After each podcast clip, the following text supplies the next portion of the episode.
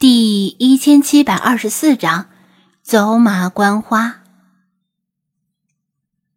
这个所谓的宠物收容所，是一个非常令人惊叹的设施。张子安和庄小蝶走进去之后，以要领养宠物为借口，被一个光团领着四处参观。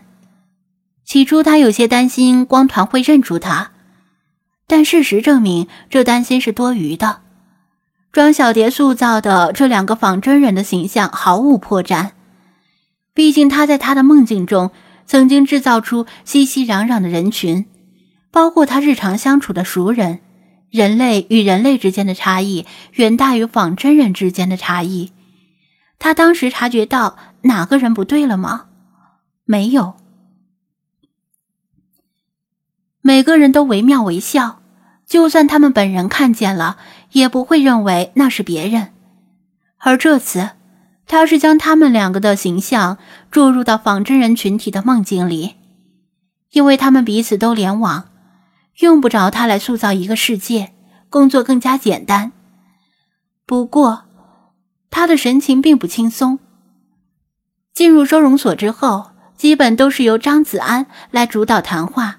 他则扮演一个温柔的妻子形象，时而温柔微笑，时而点头，而实际上他是借此来掩饰他的心不在焉，因为他要分神对抗仿真人的防火墙和入侵检测机制。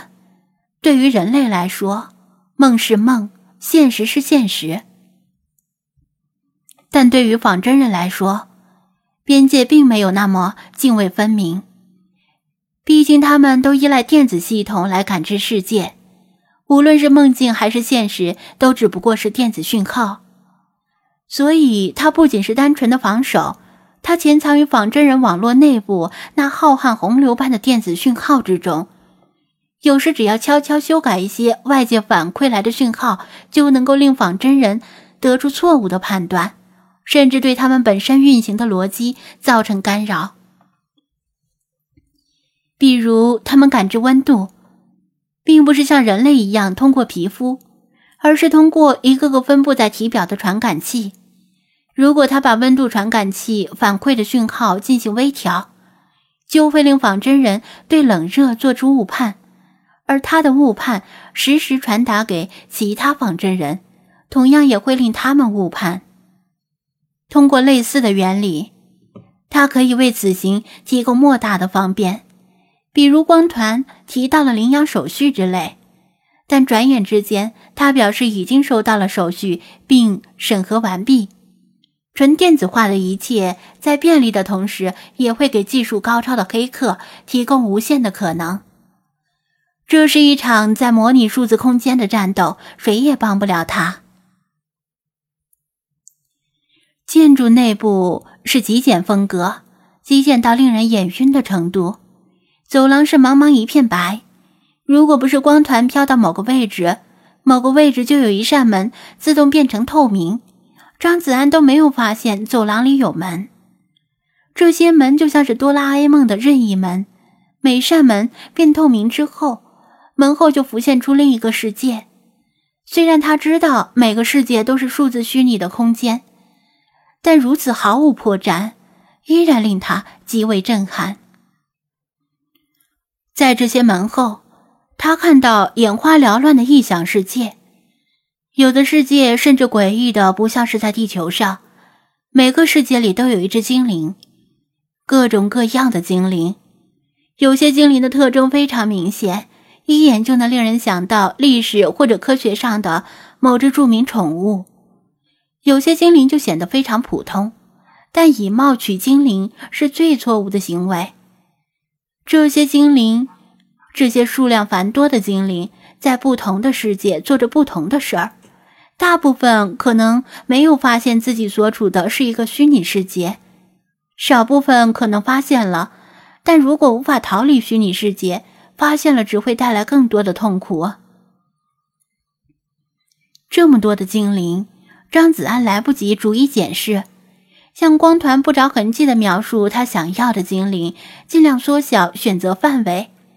比如说，先排除爬行类、昆虫类、纯水族生物的精灵，这样就能够节省很多时间。当然，他更希望的光团能够提供一张所有精灵的列表，以供选择。但这样的意图就太明显了。他也不敢把范围缩得太小。光团按照他的要求，领着他们逐个造访符合要求的精灵，其中有一些是他不认识的。他隔着透明门观看着那些精灵，他们有的逍遥，有的落寞。但是他没有办法把他们全部带走，以他们的骄傲，也不一定愿意跟他走。这就是为什么外面那个带小孩的仿真人只领养了一只普通猫，而不是精灵。当他看到菲娜的时候，总算松了一口气。他安然无恙，像平时一样，在他的世界里暴跳如雷。直到光团不知通过什么打开了门，他们走进去之后。菲娜很狐疑的盯着他打量了几眼，他正琢磨着要怎么跟他沟通，他却乖乖的跟他一起走出来。接着，老查、菲马斯、派、世华、弗拉基米尔、理查德、法推都陆续被他找到了。最后，光团还主动推荐了雪狮子。说来也怪，他明明是如此一副奇怪而陌生的样子。气味也截然不同，精灵们却似乎认出了他，顺从的跟着他离开。有几只表演欲旺盛的精灵还表演了欲拒还迎的演技，装的像是勉强答应跟他离开。在路上，精灵们彼此默契的互不搭话，主要是他们也被每每扇门后那光怪陆离的世界吸引了眼球。为了避嫌，张子安还试着申请领养两三只他不认识的精灵。不出意料，光团要么答复他经过沟通，精灵不同意被领养，要么是见到精灵之后被当面拒绝。每一只精灵都有自己的骄傲，就连捕捉它们的时候都要投其所好，比如菲娜的珠宝，理查德的骚。